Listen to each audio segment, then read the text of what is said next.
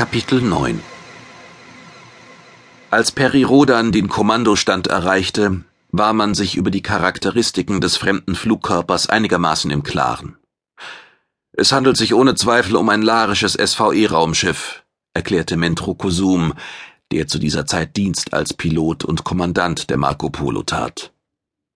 Funkverbindung? erkundigte sich Rodan. Der Emotionaut schüttelte den Kopf. Nein, Sir. Wir selbst mucksen uns nicht und der Fremde hat bisher noch keinen Pieps von sich gegeben. Hm, brummte Ronan. Es handelt sich um ein kleines Fahrzeug, sagen Sie? Mentro Kosum schien seine Sorgen genau zu kennen. Um ein winziges Fahrzeug, Sir, bestätigte er, und es kommt direkt aus den Staubmassen der Dunkelwolke. Es ist wenig wahrscheinlich, dass wir da einen von Hotrinor Tags Häschern vor uns haben. Peri Rodan lächelte etwas amüsiert. Gut bemerkt, Mentro, sagte er anerkennend. Wenn Sie Ihre telepathischen Gaben noch ein wenig weiterentwickelt haben, melden Sie sich beim Mutantenchor. Ihr Wunsch ist mir ganz klar. Als Mutant war ich wohl ein Glanzgar, antwortete der Emotionaut, den Vers in seiner üblichen Art aus dem Handgelenk schüttelnd. Ihre Reime waren auch schon mal besser, bemerkte Atlan trocken. Der fröhliche Disput hätte sich wohl noch eine Zeit lang hingezogen, aber der Hyperkom sprach an. Perirodan selbst nahm den Ruf entgegen. Als der Bildschirm aufleuchtete, erkannte er Rockdin Pars dunkelhäutiges Gesicht.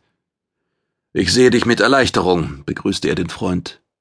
Eine Zeit lang waren wir nicht ganz sicher, wer sich da an uns heranschlich. Rockdin Paar grinste vergnügt, eine Geste, die er den Terranern abgesehen hatte. Oh, in dieser Gegend gibt es kaum eine Gefahr, antwortete er, höchstens die, die von der Dunkelwolke ausgeht. Der Verkünder der Heterosonen kennt sich hier nicht aus. Plötzlich wurde er ernst. Ich komme über Transmitter. Seid ihr empfangsbereit? Jederzeit. Der Empfänger wird auf dich eingestellt. Ich bringe Freunde mit, sagte Rock den Paar, und es war nicht ohne weiteres ersichtlich, warum er diese Bemerkung so überaus ernst hervorbrachte. Freunde? echote Ronan. Lotsen, erklärte der Profkoner. Ich sagte dir schon, dass man zum Einflug in die Dunkelwolke einen Lotsen braucht, nicht wahr? Perirodan nickte. Es handelt sich um Leute von deiner Gruppe, nehme ich an.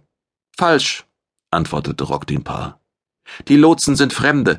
Ich glaube zu wissen, dass sie im Grunde genommen demselben Volk angehören wie du und die Terraner, aber sie sind mit Vorsicht zu genießen. Vor allem eins. Hast du den Haluta an Bord? Ja.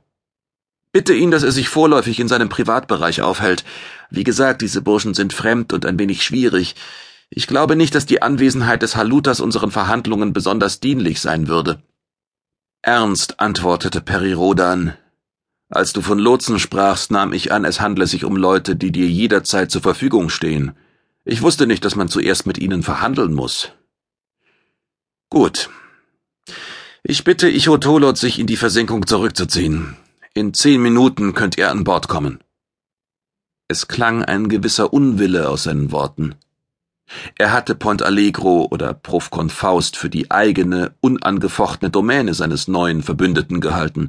Es berührte ihn unangenehm, jetzt zu erfahren, dass außer den Profkonern hier noch Fremde mitmischten, die überdies schwierig waren.